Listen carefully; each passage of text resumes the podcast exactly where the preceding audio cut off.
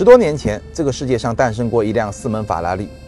那是上一代玛莎拉蒂总裁的早期车型，搭载了与法拉利 F430 同源的4.2升 V8 发动机和六档 AMT 变速箱，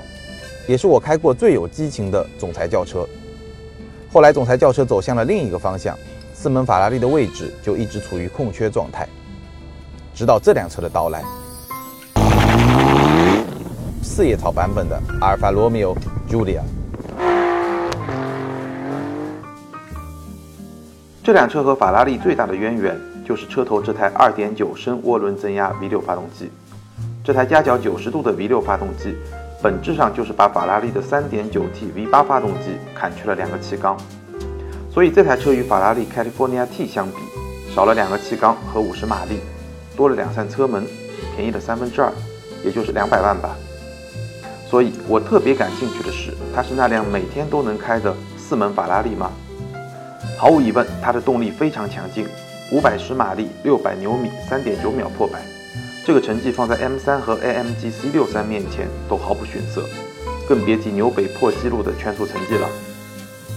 不过呢，抛开这些账面数据，这辆四叶草的动力单元在日常驾驶中最吸引我的地方有两个。第一呢是这对硕大的换挡拨片，甩开德国人几条街了，不仅手感非常的好，而且它背后的八档 ZF 自动变速箱换挡反应也特别的快。尤其是在运动模式下，是那种啪啪啪非常干脆的感觉。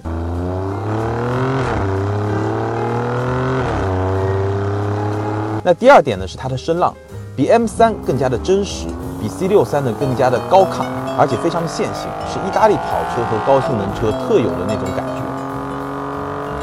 那么享受这种声浪最简单的方法呢，就是切入 Race 模式。在运动模式和 Race 模式下呢，排气管的阀门都会被打开。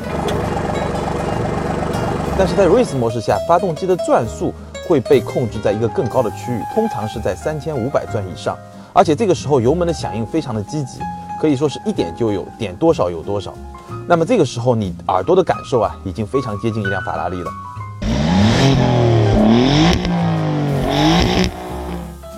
但是对于日常驾驶而言呢，我其实并不建议你选择 race 模式，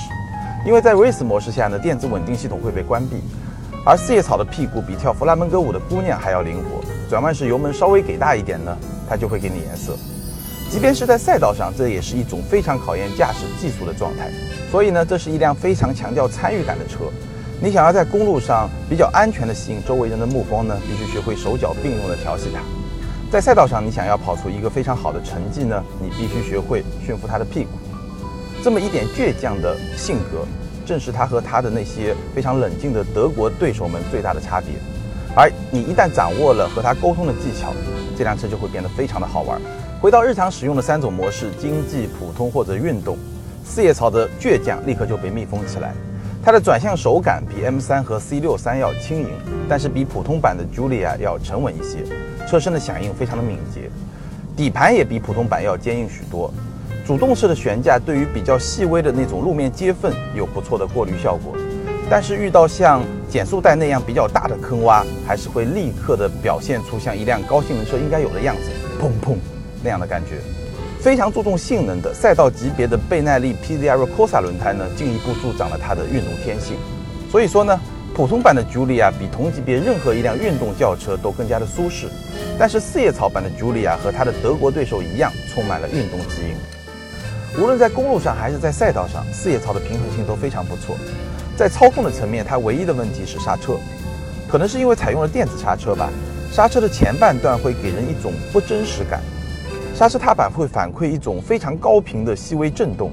有点像雷克萨斯的混动车会有的那种刹车的感觉。这一点需要适应一下。不过在赛道上，当你全力踩下刹车的时候呢，就不会注意到这种问题了，而且刹车的效果相当不错。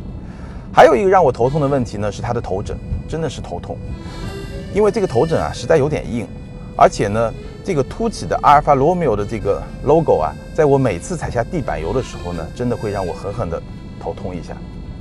但是呢，所有这一切都无法阻止我对它的喜爱，这是我在过去一年中试驾过的最好玩的一辆车。它并不完美，抛开实用性，它的存在感似乎也不够强大。与普通版的 Julia 相比，外观层面的差别相当低调。可自动变换角度的前扰流板、发动机舱盖上的通风口、四出排气管、后扩散器、四叶草标志，似乎就这些了。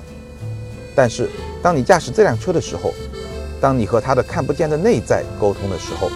那种伴随着转速攀升的快乐，会让你不由自主地露出微笑。这种微笑会快速掠过七千三百转。